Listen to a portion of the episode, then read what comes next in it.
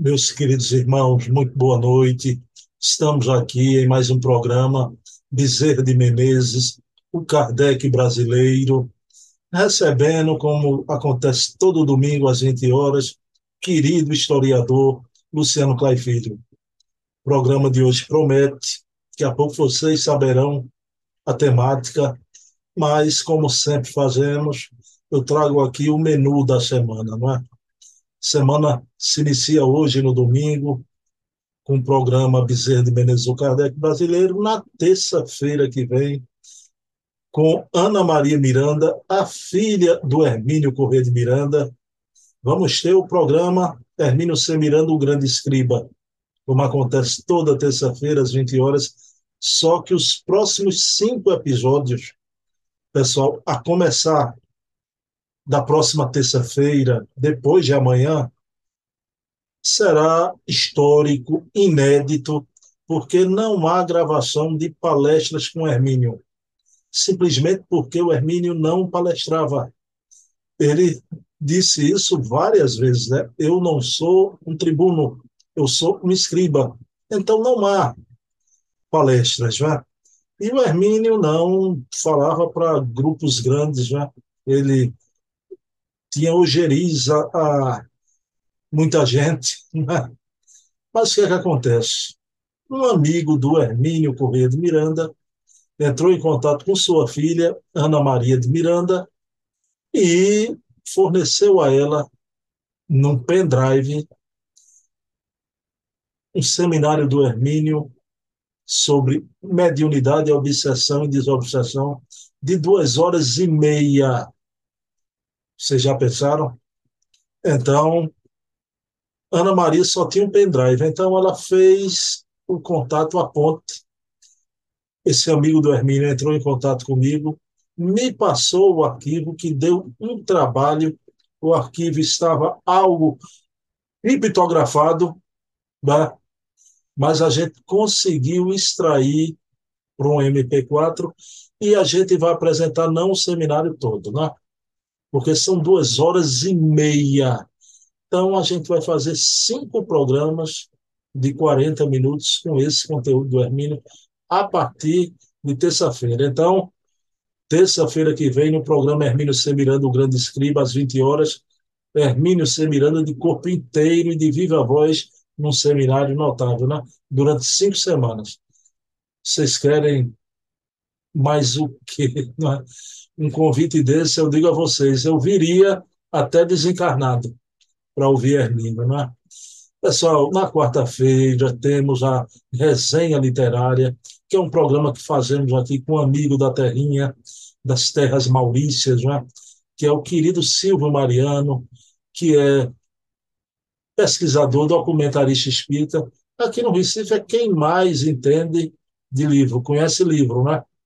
E Silvio tem uma conversa maravilhosa. Então a gente vai conversar sobre muita coisa. Na próxima terça-feira, uma das obras que a gente vai analisar é o Cérebro Triuno, da querida doutora Ivênia Prada, em parceria com o doutor Décio Andoli Júnior e doutor Sérgio Lopes. Né? A doutora Ivênia é uma sumidade é? no campo da, dos, das temáticas sobre a animalidade. Então, agora também nesse campo do estudo do cérebro. Quarta-feira, às 20 horas, na quinta-feira, com dona Heloísa Pires, a filha de Herculano, esta mulher que tem o equilíbrio, perfeito equilíbrio, as duas asas, do amor e da sabedoria. Né? Com ela, a gente vai trazer aqui a obra de Herculano, escutar a voz de Herculano em um áudio, né? e o metro que melhor mediu Kardec. Só isso já diz tudo. É o título do programa, mas foi o Emmanuel que assim chamou o professor Herculano. Né? Então, é uma maravilha de programa. Então, tá aí, Bezerra, Hermínio, Resenha Literária e Herculano, os programas da semana, mas também tem os programas mensais que só acontece ao sábado, né? No primeiro sábado, Leon Denis, o apóstolo do Espiritismo, com Charles Kemp, presidente da Federação Espírita Francesa. Programa nessa linha de memória, de documentos e fontes primárias sobre Leon Denis, maior filósofo do Espiritismo. No segundo sábado, temos com César Perry de Carvalho o programa Memórias e Reflexões, onde o querido César Perry traz muita coisa da sua autobiografia, mas também memórias não só de sua vida, mas do movimento espírita. Ele que viveu por dentro, com essas entranhas desse movimento. No que ele tem de bom e maravilhoso, mas como é um movimento de seres humanos, no que ele tem também de não tão bom, nem tão maravilhoso, né? E o César Perry, com aquela categoria, aquele jeito paternal, maravilhoso que ele tem, conversa aqui com a gente, que é uma maravilha. No terceiro sábado, temos o programa Portfólio Fontes Primárias, com o pesquisador Adair Ribeiro, curador do ACOL, o Allan Kardec.online, que traz as fontes primárias de Kardec, da época de Kardec e do próprio codificador. No quarto sábado, temos com Leonardo Marmo Moreira, esse campeão de audiência, não é? O querido Leonardo Marmo, campeão de audiência no nosso canal, né? São os vídeos mais visualizados, é o programa mais assistido, programa o Eco da Imprensa Espírita, não é? Intitulamos o programa o Eco da Imprensa Espírita em homenagem a Luiz Olímpio de Menezes, que criou o primeiro órgão espírita do Brasil, de divulgação, o jornal O Eco de Além Turno. A gente mantém até a grafia, com acento no L e H. Né?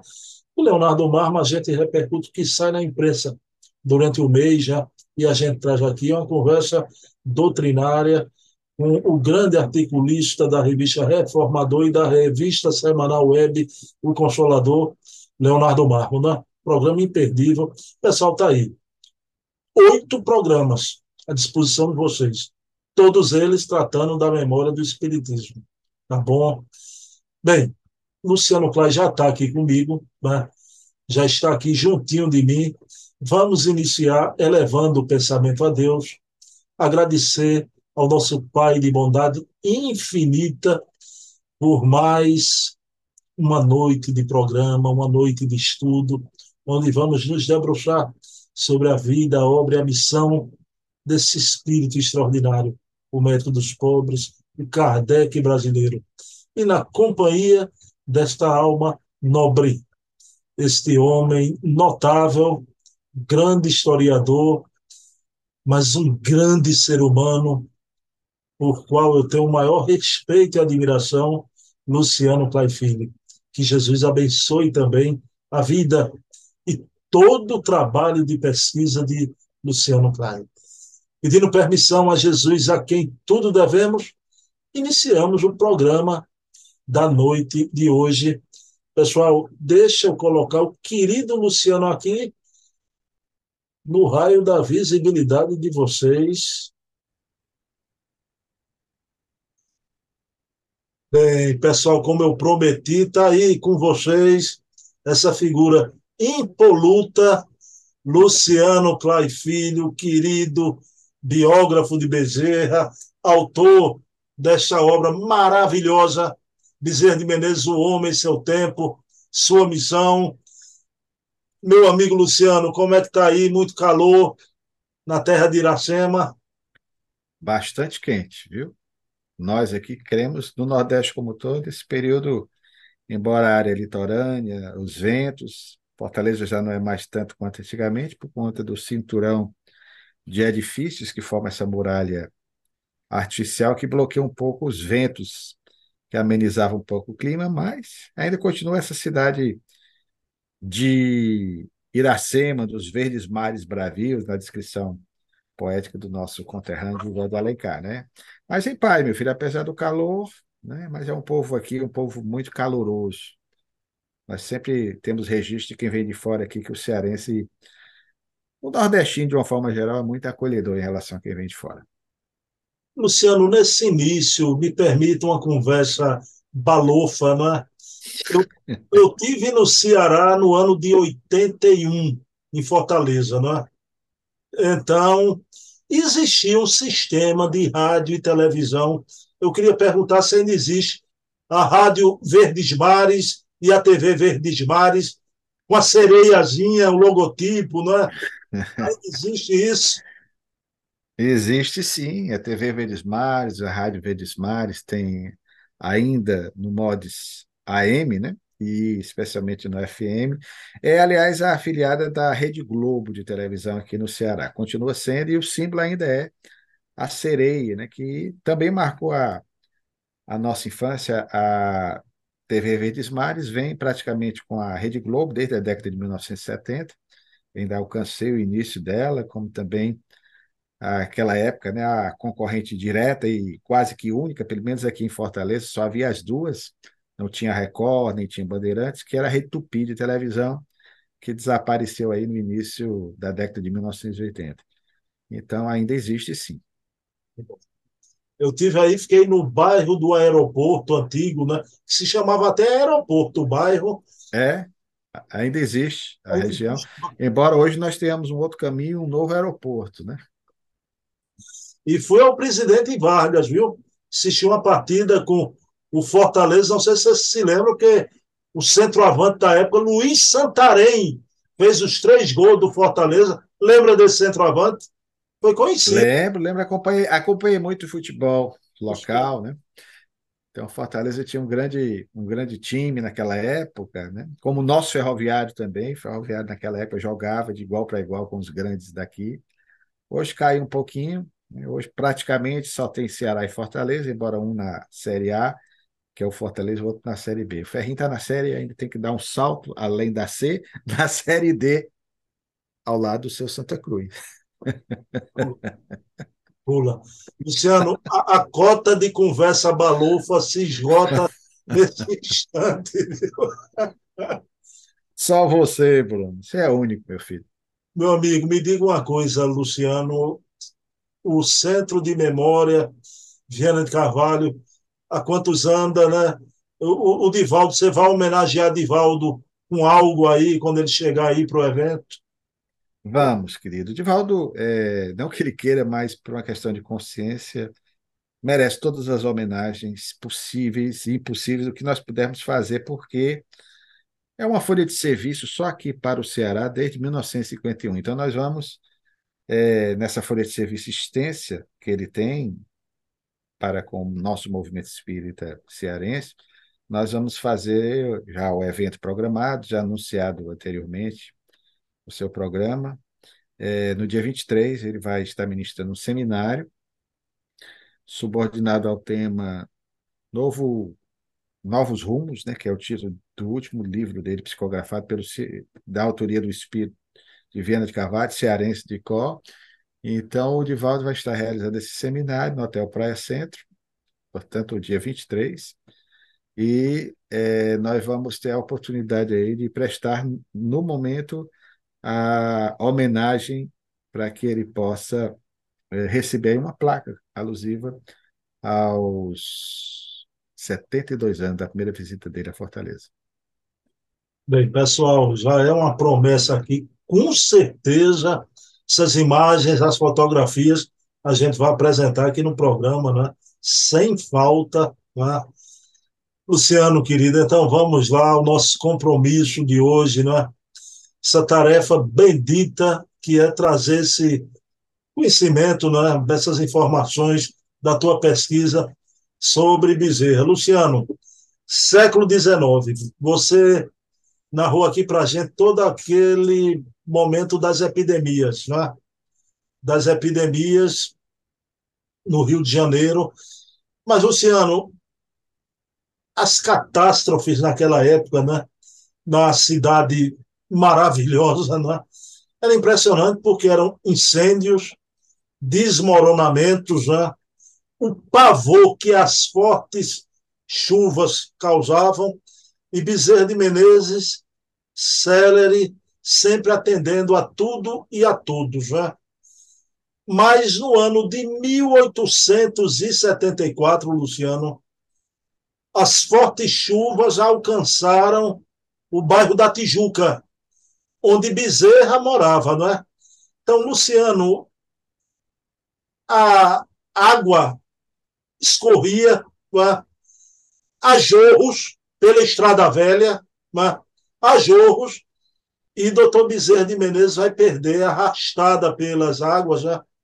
um escravo a sua, e o Bezerra vai sentir muito, né? a perda daquela escrava.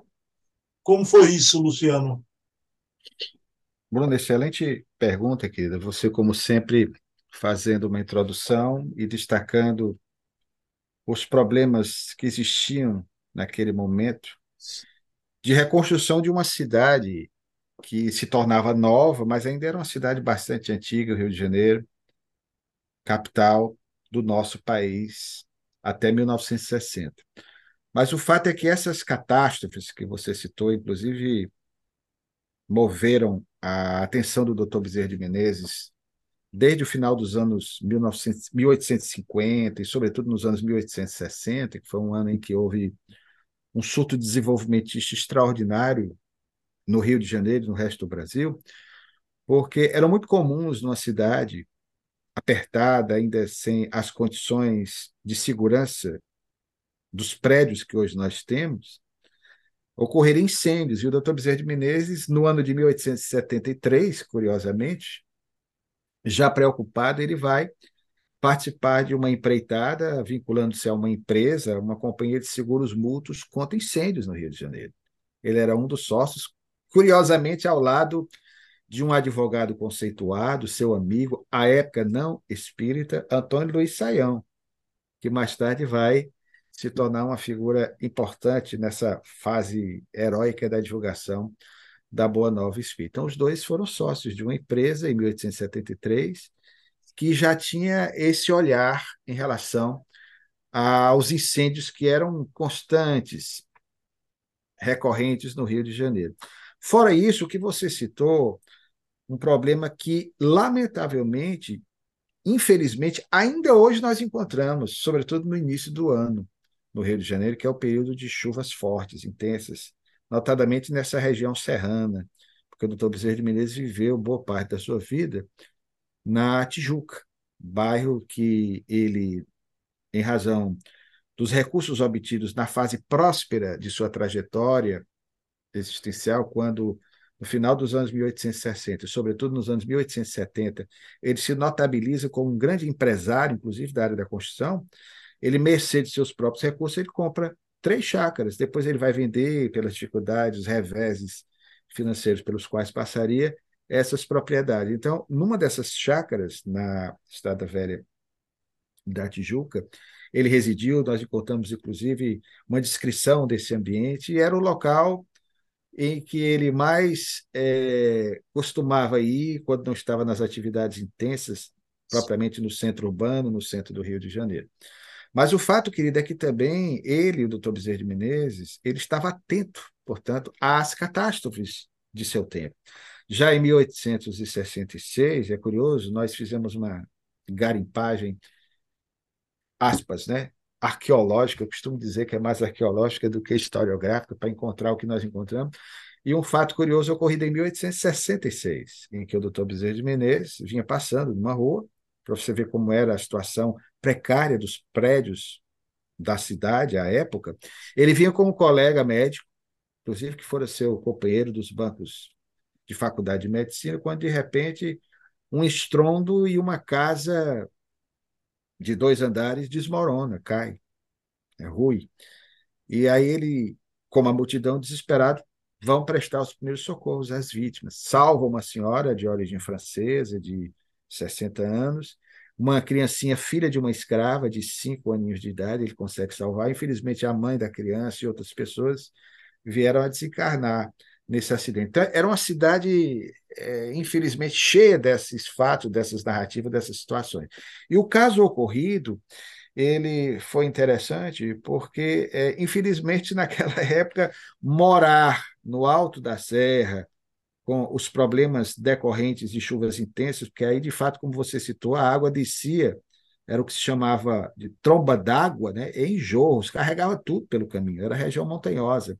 Então, era constante, era frequente a desencarnação de pessoas, como ainda hoje acontece nessa região, em períodos de inverno forte no Rio de Janeiro, sempre temos notícias de situações de calamidade pública, né, quando é, de início de ano tivemos, não faz muito tempo, no ano passado, a situação de Petrópolis, né, essas águas invadiram, então muita gente veio a desencarnar. Então, querido, o doutor Bezerra de Menezes ele vai também sofrer uma perda muito grande, porque é estranho, de repente, aqui nos ouve, o doutor Bezerra e o jornal da época noticia, tinha um escravo. Mas por que é estranho? A pessoa, de repente, pode soar aquela visão anacrônica, como sempre ressaltamos, de entender o contexto. Naquela época, o Brasil era um país, infelizmente, escravocrata. A mão de obra predominante não era de trabalhador livre, era de escravos. Então, todas as famílias, praticamente, da classe média, alta, e algumas até é, numa posição social considerada hierarquicamente inferior, tendo condições, adquiriam escravo. Né? era a realidade do momento. O problema não era ter os escravos, porque era essa a sociedade. O problema era a questão de como você se relacionava com os escravos. O doutor Bezerra de Menezes tinha escravos, tinha, mas ele tratava todos, e já falamos do atendimento especial que ele dava aos escravos nas suas clínicas, sobretudo na Casa de Saúde Godinho e Bezerra. E já falamos também, e vamos voltar a baile essa questão no futuro, quando formos falar mais detidamente sobre sua família, ele teve uma filha adotada em 1867, chamada Antônia, que era uma escrava alforriada. Ele a teve como filha, deu o nome de Antônia e o sobrenome Bezerra de Menezes. Essa jovem vai desencarnar, inclusive, um ano depois dele, em 1901, aos 33 anos. Então, o doutor Bezerra de Menezes possuía, como as famílias de então, escravos, mas ele tratava todos com o maior afeto, o maior carinho. Inclusive, Bruno, é, nós já comentamos aqui, há uma ação do doutor Bezerra mais tarde como abolicionista. O doutor Bezerra, logo, logo, já no final daquele decênio dos anos 70, início dos 80, ele vai, antes da abolição, alforriar todos os seus escravos. Já destacamos, ele era abolicionista, é uma das lutas que ele vai se engajar no tempo certo. Então, essa escrava desencarna, era uma jovem, e obviamente que ele sente muito em relação a isso. Luciano, foi excelente você falar no Bezerra abolicionista, né? porque senão esse episódio da escrava, do jeito que fizeram com o livro dos Espíritos e com o Evangelho segundo o Espiritismo, você ia correr o risco de um dia ver a edição de Bezerra de Menezes, O Homem, Seu Tempo, Sua Missão, uma edição antirracista, viu?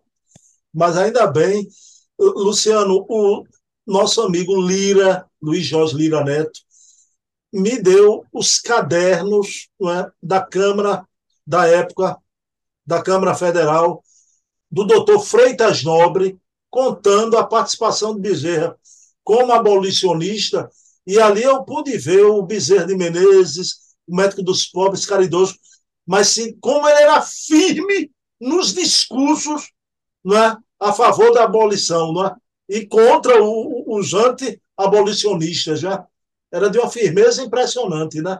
Extraordinário, né? É, e veja que os discursos que foram garimpados pelo conterrâneo Freitas Nobre, deputado pelo antigo MDB, pelo Estado de São Paulo, esposo da doutora Marlene Nobre, o Freitas Nobre conseguiu fazer uma garimpagem de, eu diria, uma quarta parte do que há de discurso do doutor Bezerra de Menezes. Há muito mais.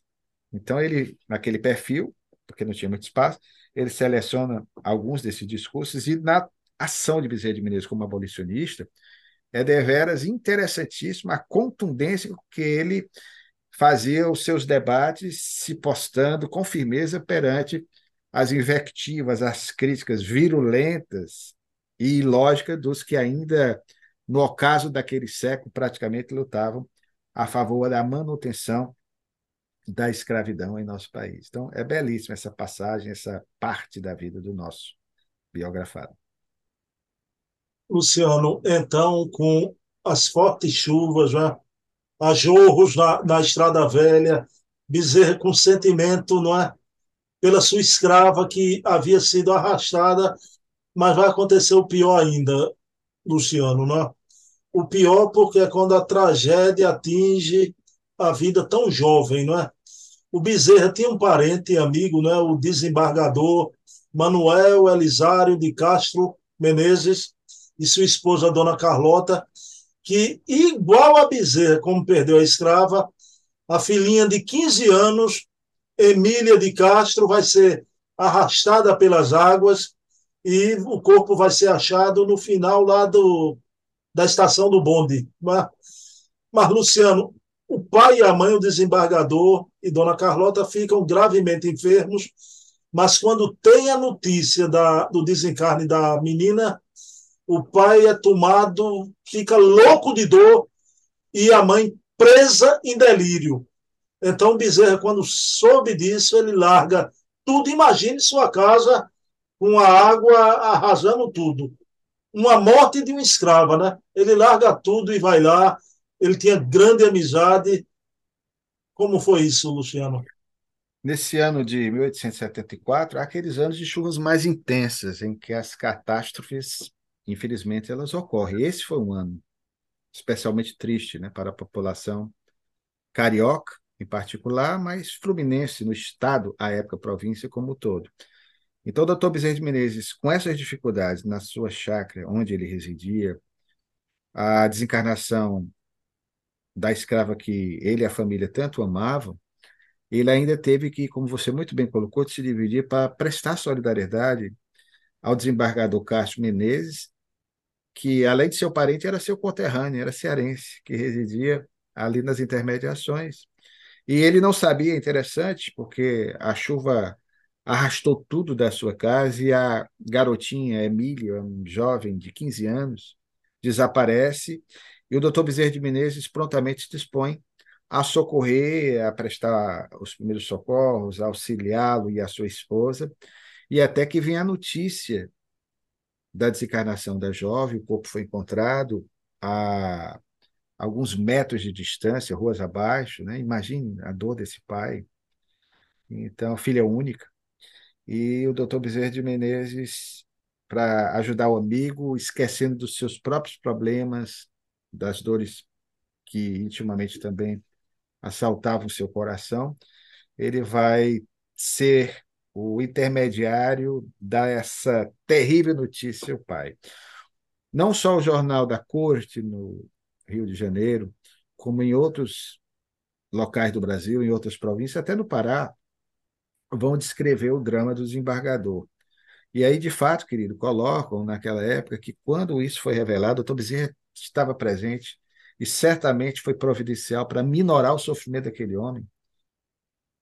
O que late a grandeza espiritual do mestre dos pobres ali presente, certamente, com seu magnetismo, ele deve ter, se não estivesse, teria sido até pior, abrandado um pouco o sofrimento daquele homem que ficou totalmente em desequilíbrio. É, a notícia do jornal é, estarrecedora, né? os gritos diante é, da perda, segundo a expressão do jornal, é, da garotinha que desencarnara com apenas 15 aninhos. Então, o doutor Bezerra estava nesse momento de dor, desse parente conterrâneo, aí tentando de alguma forma lhe trazer um pouco de alívio. Então, você veja que é, se registra muito pouco desses episódios da vida do Dr. Bezerra de Menezes, de ações humanitárias como essa também.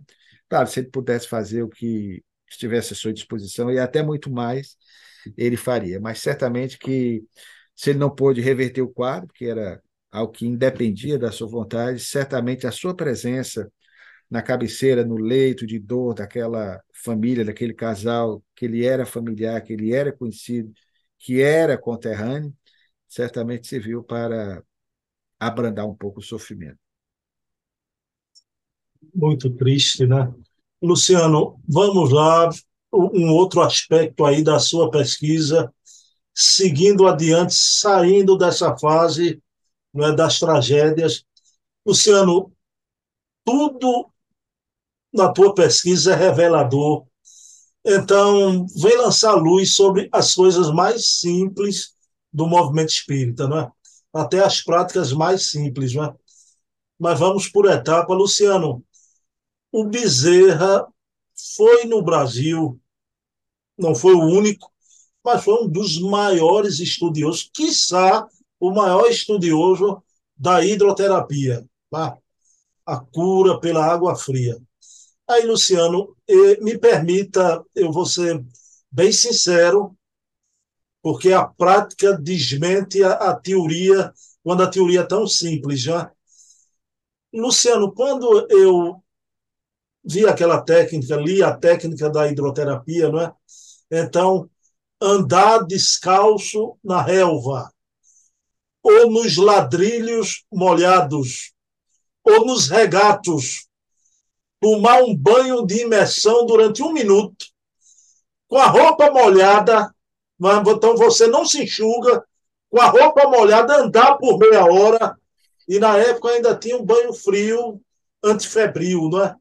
Luciano, confesso a você, eu digo, puxa vida, é uma técnica tão pueril, tão simples, já singela, tudo isso. Agora, claro que os resultados eram excelentes. Né?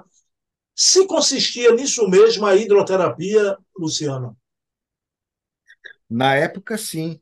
Eram técnicas que vinham com esse formato, com essa descrição que você faz, desde o século XVIII, já no século XIX, e já no final dos anos 1850, na Santa Casa de Misericórdia, o doutor Bezerra de Menezes, recém-formado, vai chefiar o setor exatamente de hidroterapia, porque era algo que as pessoas dispunham, Bruno. Você veja que de repente parece estranho, mas primeiro a reflexão: nosso corpo é fundamentalmente um corpo aquoso. Nosso planeta, embora chamado de Terra, é um equívoco porque há mais água do que terra. A vida começou nas águas tépidas dos oceanos há milhões e milhões de anos passados, quando aqui surgiram os primeiros seres vivos, os primeiros coacervados, que aproveitaram esse líquido amniótico planetário, mercê da misericórdia física de Deus, e evoluíram para formas orgânicas mais complexas e outros animais. Nós surgimos na água, você que enaltece tanto sua mamãe e eu a minha, tivemos o ensejo de ficar boiando nesse líquido acolhedor, refrescante, revigorante, que nos alimentou durante nove meses no ventre materno. Então, tudo é água. E hoje nós sabemos que, devido à correria que nós levamos, uma vida muito atribulada, em que as pelejas diárias nos fazem mais pensar em sobreviver do que em viver, do que em perceber a vida e as belezas da vida, nós não paramos para refletir o quanto é importante beber calmamente um copo d'água. Nós engolimos a água, embora a água não tenha gosto propriamente, mas seria sempre de bom alvitre que nós sentíssemos aquele prazer de beber a água, esse líquido sem o qual criatura alguma na Terra viveria. Nós podemos até passar alguns dias sem comer, semanas até, mas sem beber não dá. Então, nós sentimos o efeito de um banho, principalmente nós aqui do Nordeste. Eu abri o programa perguntando como é que estava o nosso clima aqui, e eu falei do calor. Né? Então, nós, cearenses, herança bendita dos nossos índios, nada contra os portugueses, né? que vinham da Europa, é outra realidade, mas esse hábito dos banhos diários, duas, três, quatro vezes aos dias que nós devemos aos nossos índios aos primeiros e legítimos habitantes do nosso país. Então, você sentir a água no seu corpo, tomar a água não apressadamente, mas até aproveitando né, para fazer uma oração, se possível. Eu, desde criança, tinha esse hábito de recitar a oração que eu atribuía a Francisco de Assis, que todos nós conhecemos, debaixo do chuveiro. Era um hábito de criança. Então, isso me fazia um bem muito grande. Então, nós sabemos dos benefícios da água o médico receita alguma coisa sempre com água. Né? Os bebês tomam banhos, é recomendável os banhos, os banhos marinhos, que também faz parte da hidroterapia, os banhos com, os banhos com sais. Então, o doutor Bezerra de Menezes estava antenado a isso, que para a época era o que, em grande parte, dispunha. Claro que havia algumas práticas que hoje a medicina contemporânea pode questionar, essa história das roupas molhadas, de repente, ah, não fique muito molhado, não, está resfriado, mas você caminhar numa relva umedecida, orvalhada, isso dá um bem-estar, até em nível psicológico, a pessoa vai se descondicionando. Tem todo esse fator que converge para um sentido mais amplo que se concebia como hidroterapia, ou seja, terapia pela água, especialmente a água fria. Até hoje é relaxante entrar numa banheira e ficar ali é, aproveitando aquele momento para relaxar um pouquinho. Essa história de banhos não vem só dessa prática terapêutica, praticamente todos os povos da história da humanidade os mais antigos, valiam-se de práticas, se não a hidroterapia, assim chamada, mas que dependiam da água. Os egípcios se valendo das águas do Nilo, os romanos se tornaram notáveis com as criações das termas, as termas de Caracala, os banhos, que eram muito costume, era, era, era, era o costume eh, corriqueiro do, do, do povo. É, banhos públicos que ali se refaziam. Então, nós vamos ver a água como algo, algo fundamental nesse processo, que vai se casar com as ideias do Dr. Bezerra de Menezes, que vai aderir sim a essa proposta. Ele tinha uma ideia muito interessante nesse sentido. Aliás, quando um de seus filhos, em 1893, é, contraiu tuberculose, o garoto se chamava, veja só o nome dele, Emanuel. Emanuel Bezerra de Menezes. Ele desencarnou novinho, né? É, em São João del Rei. O doutor Bezerra foi com toda a família para aquela cidade, e ali havia, na cidade vizinha, em São José del Rei, porque tinha São João e São José del Rei, de hoje é, é Tiradentes, e ali havia um local, exatamente por conta dessa cultura, de banhos medicinais que ele acreditava que poderia ajudar o garoto. Ajudaram com um certo alívio, mas a tuberculose, evidentemente, foi uma doença que ceifou a vida de inúmeras pessoas, notadamente jovens. É só lembrar do nosso poeta abolicionista Castro Alves, naquele século e início do seguinte. Luciano, que, que maravilha você, tudo que você falou agora, não é? Pelo amor de Deus, eu me lembrei, Luciano, você falou na terra, a água, a nossa mamãe, não é? A gente na água tépida do útero materno. Eu me lembrei do querido contemporâneo nosso, não é?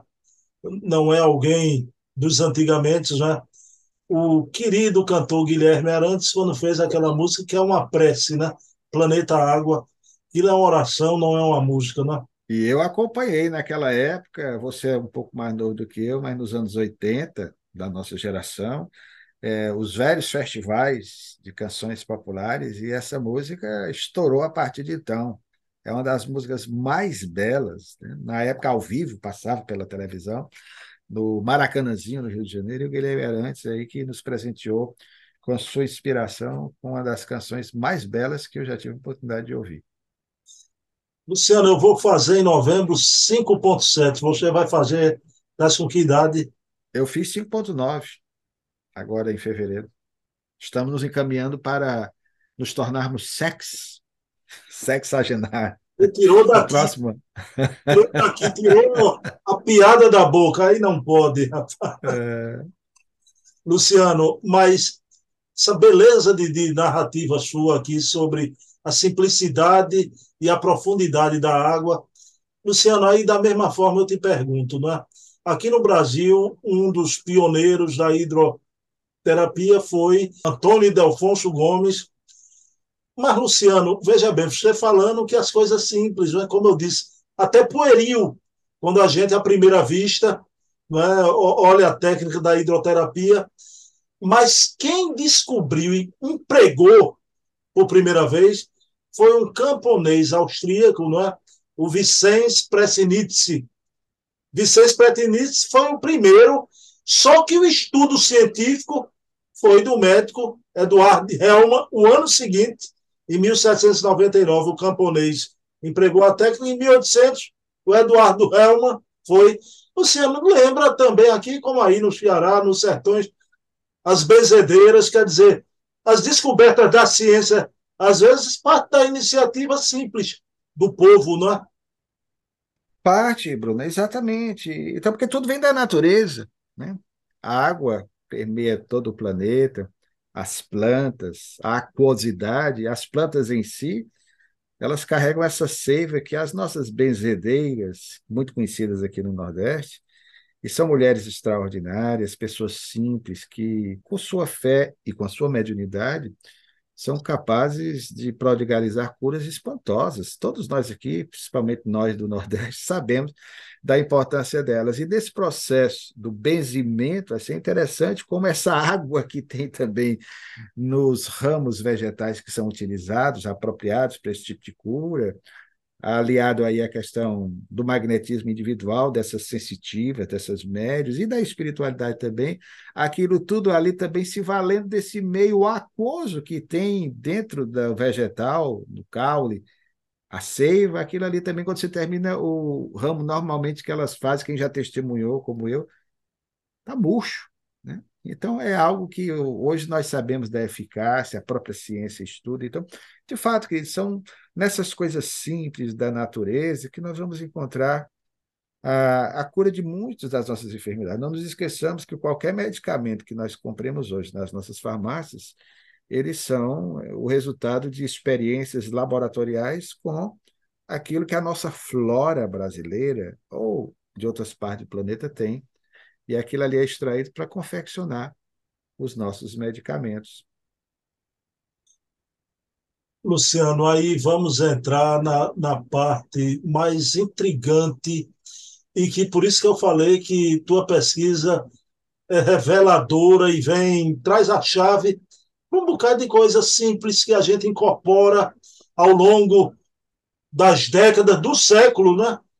Luciano, o Bezerra estudou a vida toda, havia um serviço no Hospital Geral da Santa Casa de Misericórdia, né? da hidroterapia, o Bezerra comandava esse serviço. Bezerra se torna espírita, a gente já viu isso para trás. O Bezerra chamou a atenção dele, um profundo estudioso da água. Pergunta 33 é o livro dos espíritos. A matéria original, dada as transformações, né? mil transformações, então, o do pensamento. E o querido doutor Bezerra de Menezes, há uma mensagem muito bela de André Luiz por Chico Xavier sobre as propriedades da água. E no livro Loucura e Obsessão, há também uma mensagem belíssima do querido doutor Bezerra. Daqui a pouco eu falo nessa mensagem, Luciano. Mas eu queria saber de você isso.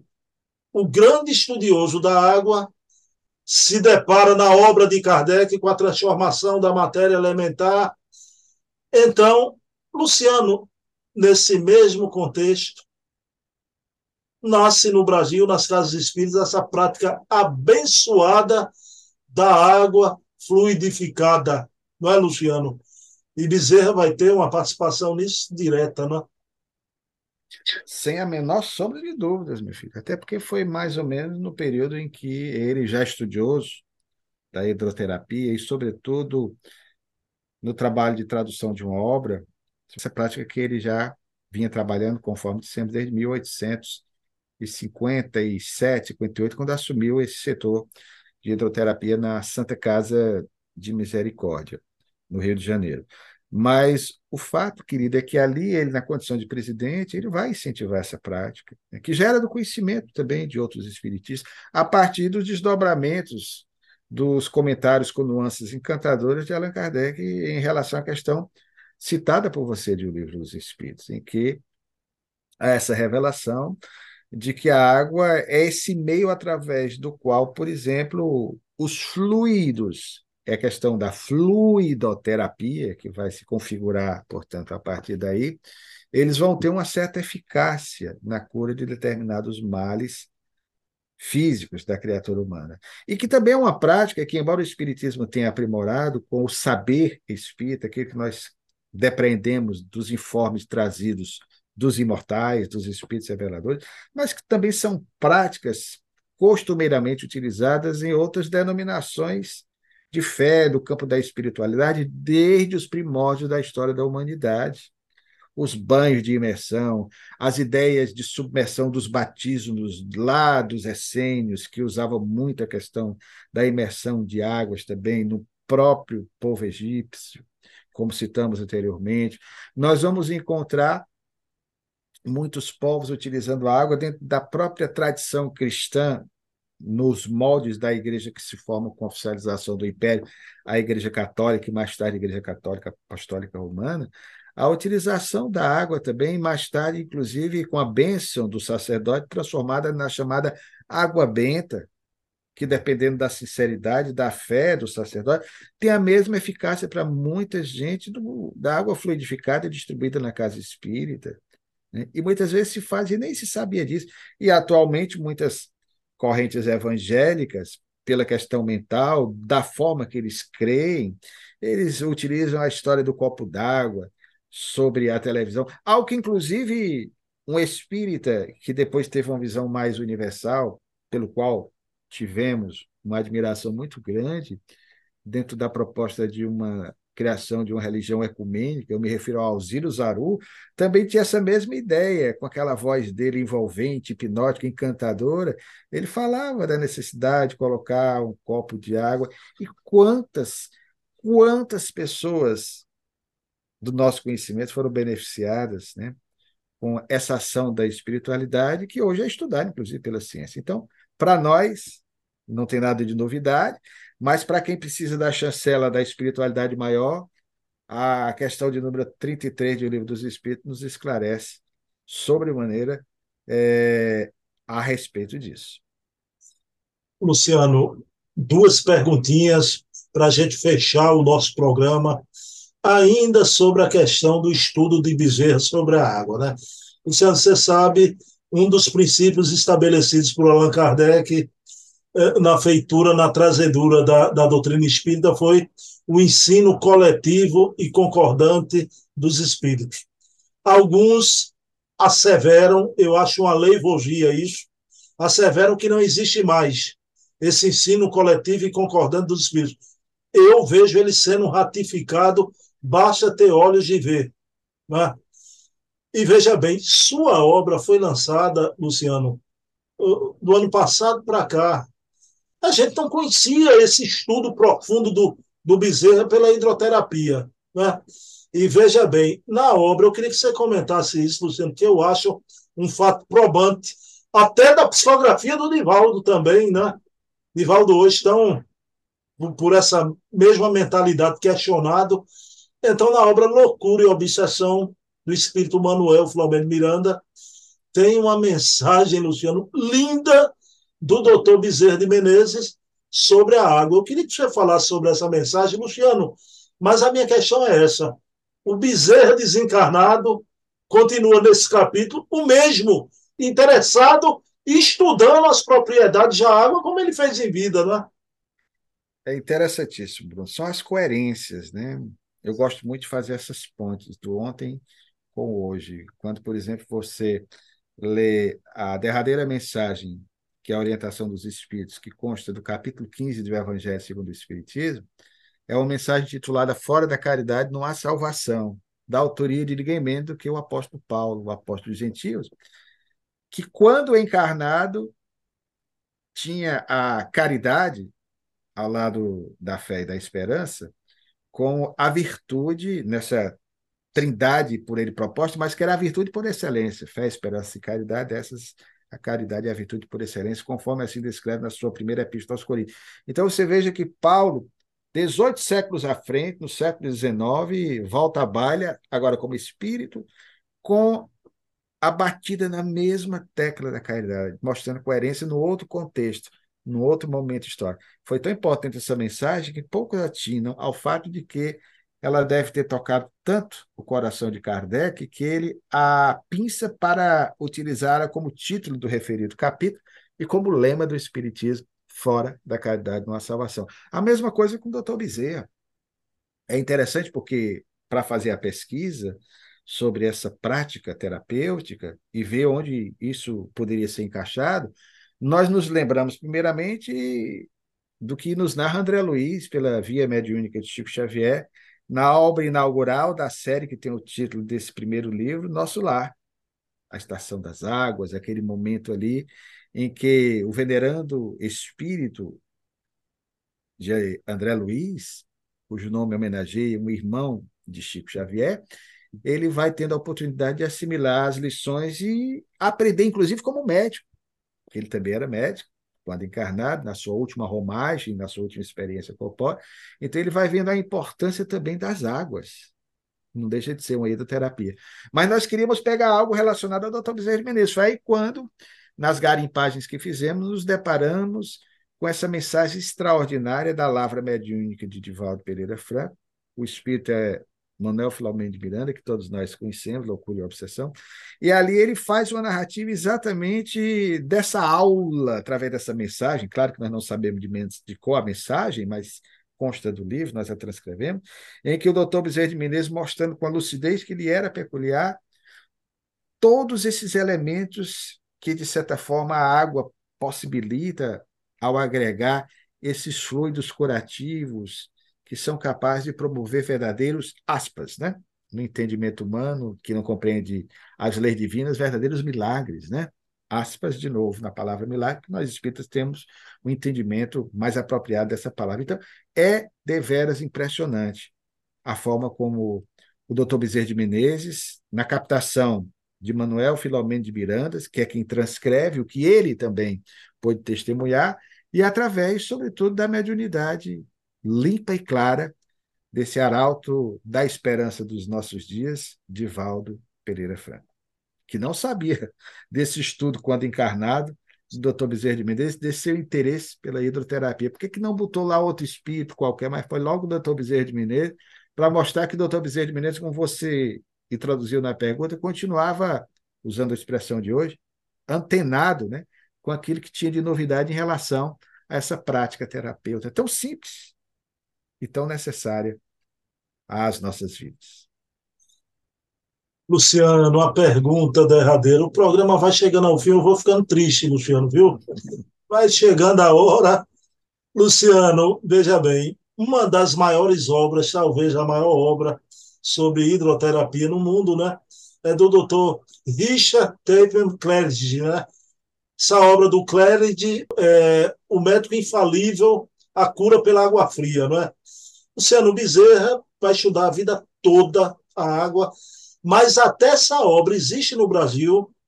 O tradutor foi Teófilo Rufino Bezerra de Menezes, sobrinho do doutor Bezerra, e a tradução foi a pedido dele, Luciano.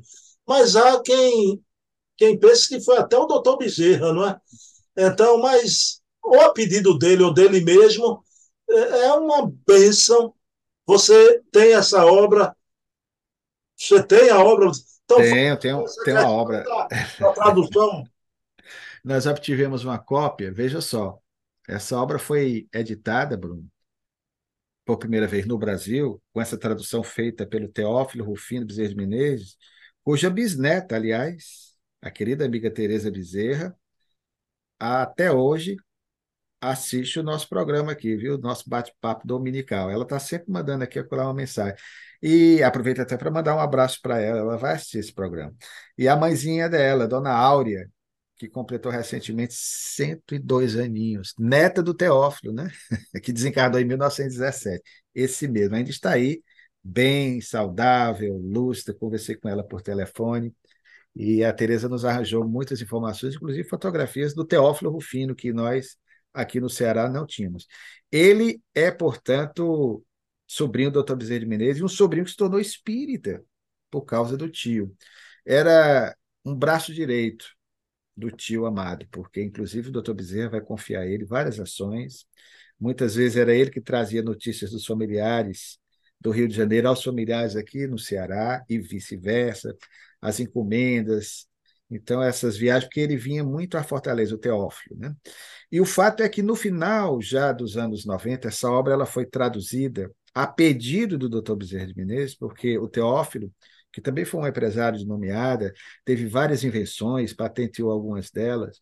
O Teófilo, ele falava fluentemente o inglês. Nós não sabíamos desse livro e da tradução dele a pedido do Dr. Bezerra de Menezes. Essa informação nós extraímos quase que, aspas, acidentalmente, na leitura que fizemos, Bruno, de uma biografia bem resumida do Teófilo Rufino, no dicionário, no terceiro volume ou tomo do dicionário biobibliográfico cearense da autoria do Barão de Sturtad, que foi lançado em 1915, quando ele fala do Teófilo Finelli, ele diz que ele, assim como seu tio, também era adepto da doutrina sistematizada por Allan Kardec. Então, já velhinho, na sua fase homeopática, atendendo na farmácia Cordeiro, em razão é, da própria situação de saúde pela qual passava, mas a paixão que ele tinha por essas informações, sobretudo essa que até então não havia sido traduzida para o Brasil, de Richard Claridge, né? essa obra que era o tratamento pela água fria, a cura infalível. É, e aí o que, que vai acontecer? Ele vai pedir ao sobrinho, vai incumbi-lo dessa missão, dessa tarefa, ele traduz. A obra é publicada em 1898. O mais surpreendente, Bruno, veja que para uma obra, para ter longevidade, ela tem que ser muito boa e muito bem acolhida. Ela foi publicada, repetimos, em 1898, 1908, 1918, 1928, ela continuava, depois de 30 anos, sendo publicada em novas edições. Agora, o mais curioso, o mais surpreendente, é, o Teófilo, ao traduzir, vinha na capa, e nós obtivemos a capa tanto da original quanto de uma edição de 1926. Nós fomos comparando as capas é, de 1890. Os jornais da época eram a intenção do jornal. Sobretudo depois que o Dr. Bezerra de Menezes desencarnou em 1900, Lá você tinha tradução T.R. Teófilo Rufino e o nome Bezerra de Menezes. Com o passar dos anos, eles, da editora Quaresma, editora bastante conhecida, que publicava esses livros bem populares, tirou o TR, aí botou tradução do doutor Bezerra de Menezes. Não era, mas era como se fosse, porque foi o doutor Bezerra que incumbiu. Por quê? Porque eles viam e os jornais publicavam a propaganda do tradutor porque ele, doutor Bezerra, que era amado, ele que era conhecido. Então a editora fez esse aconchambramento, eu vou usar essa expressão, fez essa adaptação e ficou doutor Bezerra de Menezes. Mas óbvio que não foi o doutor Bezerra que traduziu, mas tinha algo é, intencional nesse sentido, porque a intenção era fazer da obra, como aliás assim ela permaneceu, uma obra que ficaria durante muito tempo, como de fato ficou até a década de 20. Vocês podem encontrá-la aí, talvez no sebo que tem muitas dicas interessantes a respeito dessa cura pela água fria. A ideia dos banhos marinhos, né, com sais e tudo aquilo ali, águas mais tépidas, águas mais frias. Então, Bezerra de Menezes pega esse estudo feito pelo Crates é, no, no, no 800 e vai, por primeira vez, traduzir para através do sobrinho para a língua portuguesa. Então, essa peculiaridade essa curiosidade que nós colocamos no livro, que até então é, não sabíamos e achamos até graça quando vimos lá e ah, que o pessoal querendo tirar proveito do nome do doutor Bezerra, né? Então, foi algo da editora, vamos assim dizer, com uma certa intencionalidade, porque o famoso, não que ele buscasse, mas era ele, e não o sobrinho querido, o Teófilo Rufino. Luciano, eu vou cometer aqui uma heresia, não é?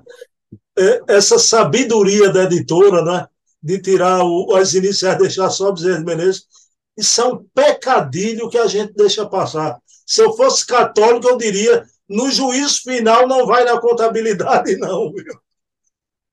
Com certeza. Endosso.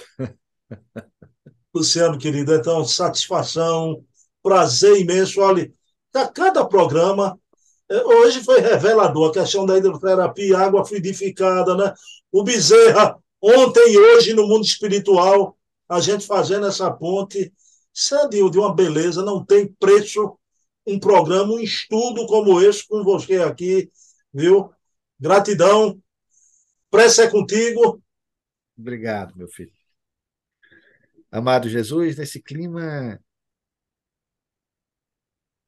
de reconhecimento, de gratidão, portanto, a tudo quanto mercê da misericórdia infinita nos tem concedido, nós queremos te pedir a permissão para finalizar mais um encontro com meu querido irmão e amigo Bruno, que nos permite trazer para aqueles que nos ouvem, no conforto dos seus lares, um pouco mais da trajetória de vida dessa figura singular que, na sua última experiência corpórea, adotou o nome de Adolfo Bezerra de Menezes Cavalcante. Envolve esse venerando espírito, Senhor, sempre nas nossas doces vibrações de gratidão por tudo quanto dele nós temos recebido. Se com ele, se conosco, Senhor, hoje e sempre. Assim seja. Bem, pessoal, então, próximo domingo estaremos aqui com mais um Bezerra de Menezes, o Kardec brasileiro. Quero dedicar esse programa, como sempre faço, a ti, minha mãe. Te amo, não te esqueço. Um beijo. Você, como disse Luciano, mamãe, que me carregou por tanto tempo na tuas águas tépidas, manhã, essas águas sagradas do teu claustro materno. Luciano, eu anunciei no início, você estava juntinho comigo, mas ainda não na tela. Luciano, eu vou pedir a você, por favor, se puder, tiver um tempinho, pela primeira vez a gente vai trazer, eu acho que o movimento espírita, né? Uma imagem do Hermínio de corpo inteiro, de viva voz, palestrando. Ana Maria, junto comigo, Luciano, isso é um convite ao vivo e a cores. Você tem que aparecer ali na terça-feira, viu? Não tem a menor sombra de dúvida. Vamos estar juntos, sim.